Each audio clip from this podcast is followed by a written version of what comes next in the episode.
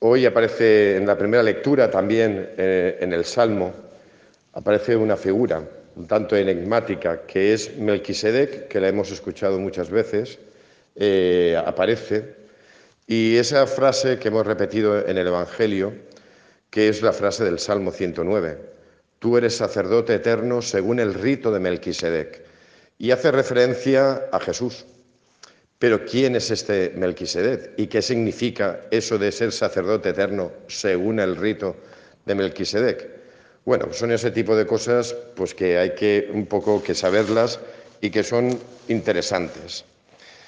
De Melquisedec se sabe poco, como muy bien dice la carta a los hebreos, el, que no sabemos quién es el autor, pero la carta de los hebreos habla del, habla del sacerdocio de Jesús.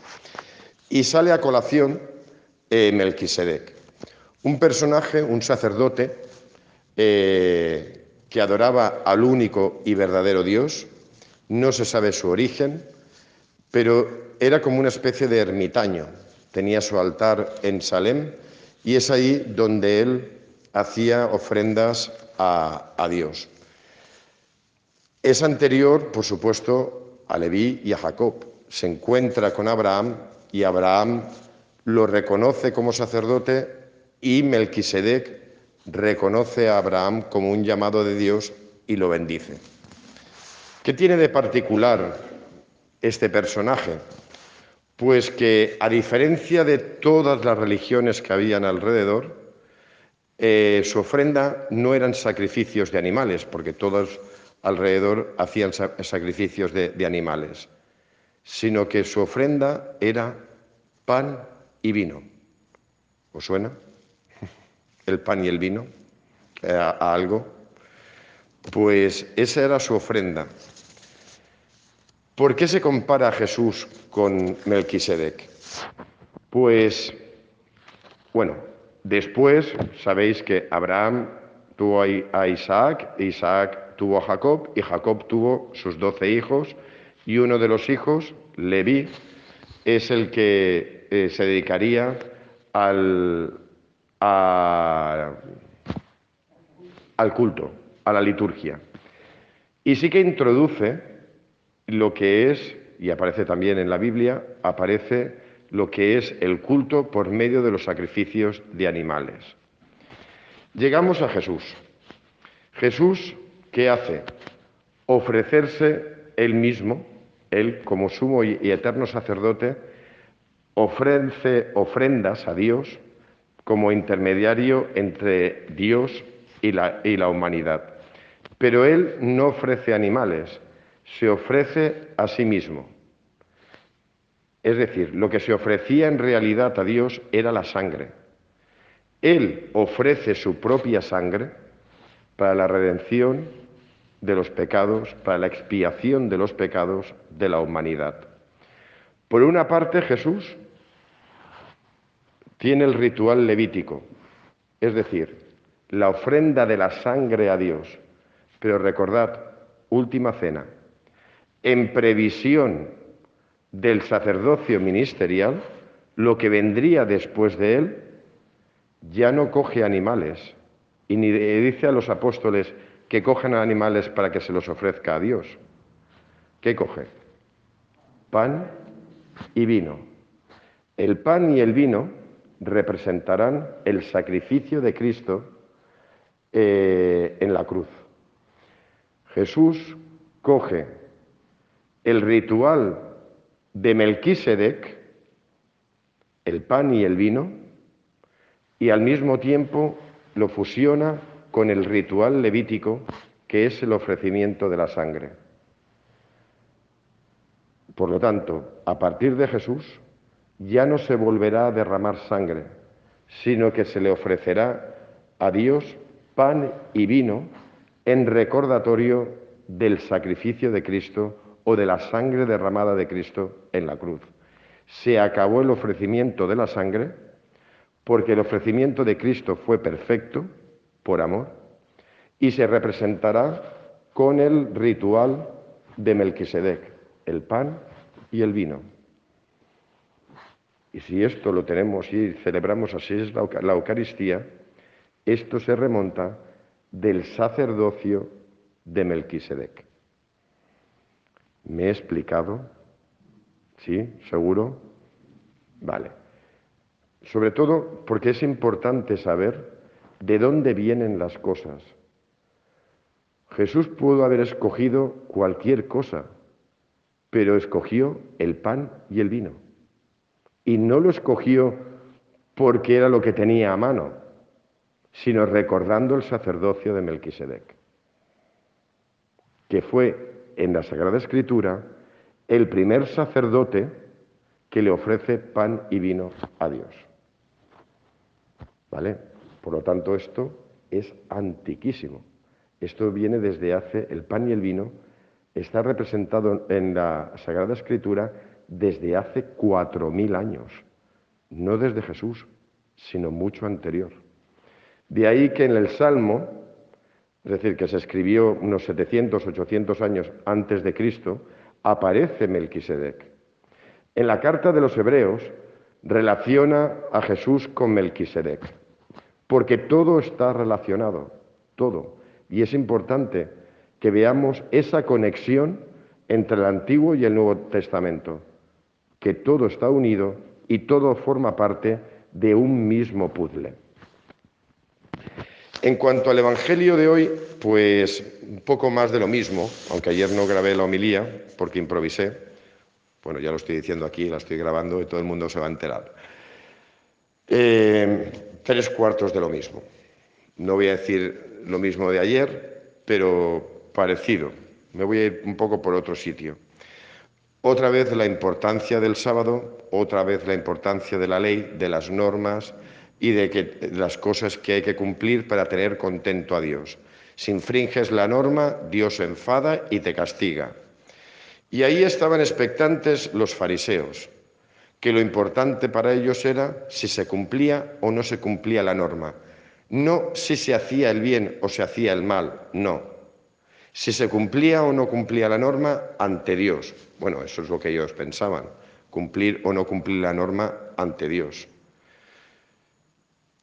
Y Jesús lanza y nos lanza también a nosotros un órdago.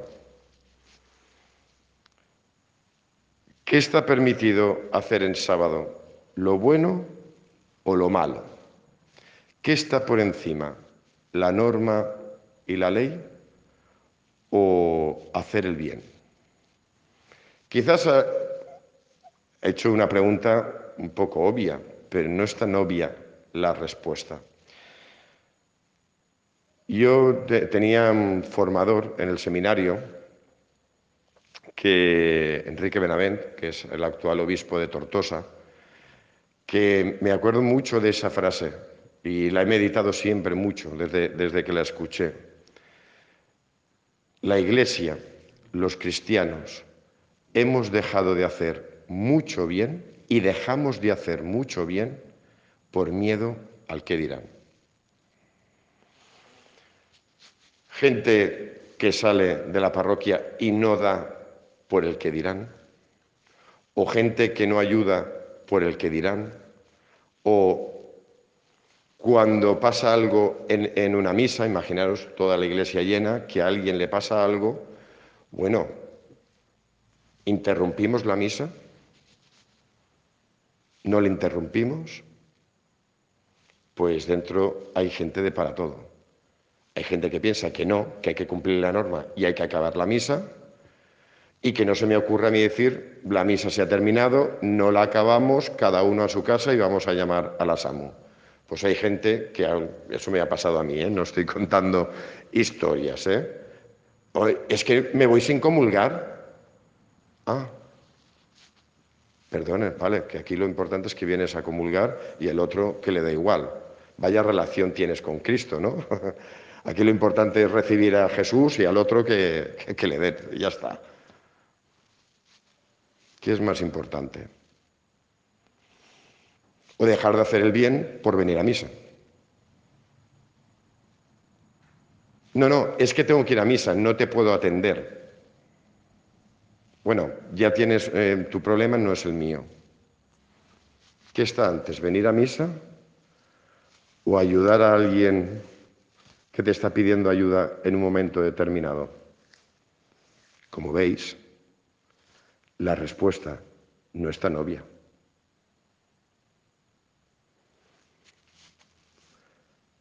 ¿Qué nos diría Jesús? A ver, ahora que somos poquitos y podemos hablar. ¿Qué imagináis que un domingo que venís a misa y veis que hay alguien que necesita de vuestra ayuda? ¿Qué os diría Jesús?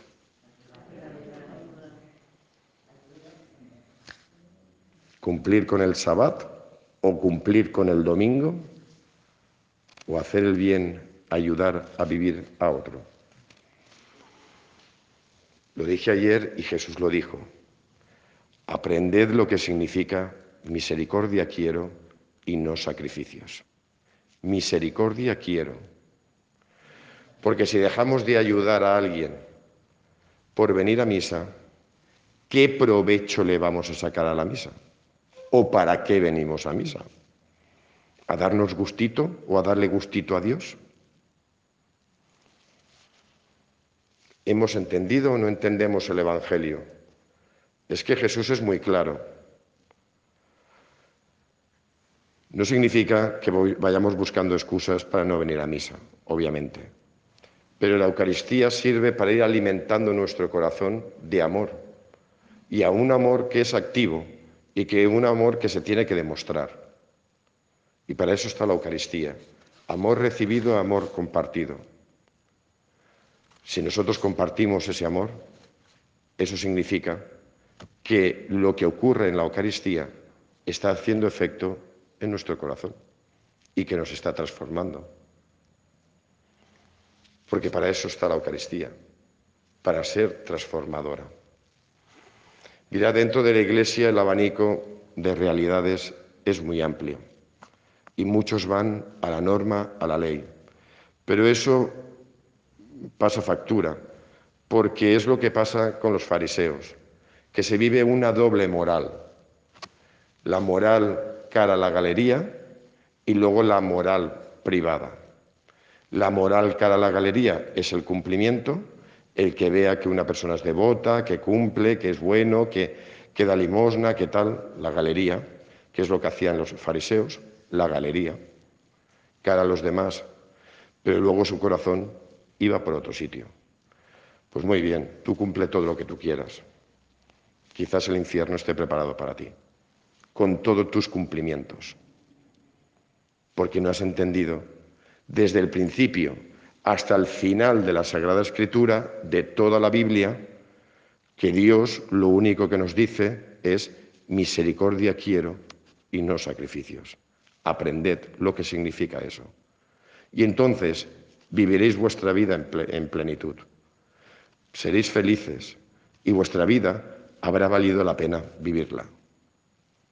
No por cumplimientos, que al final es lo que pasa muchas veces en el cristianismo, que son fardos pesados, cuando en realidad todas las normas que hay están orientadas para amar y el amor es liberador. Y esas normas que tenemos dentro de la Iglesia nos sirven y debemos de vivirlas como instrumentos que nos lleven a amar a los demás. Porque en todas las normas, ni una sola dentro de la Iglesia es un fin en sí mismo. ¿La he cumplido? Ya estoy bien. No. Si eso que has hecho no te lleva a amar más a los demás, no sirve absolutamente de nada. Porque es como una cañería que le pones un tapón si le pones un tapón, no fluye la gracia, no fluye la misericordia, no fluye nada. Entonces la cañería pues no sirve, porque está taponada. El Señor insistentemente va a hablar de eso y nos habla de eso, de cómo convertirnos en auténticos instrumentos de misericordia hacia los demás. La Eucaristía es el gran canal, la gran fuente de misericordia de Dios por medio del Hijo y el Espíritu hacia nosotros, y nosotros somos como esos canales que recoge el agua y que tiene que fluir, y tiene que fluir hacia afuera. Pues eso, de eso es de lo que nos habla el Señor.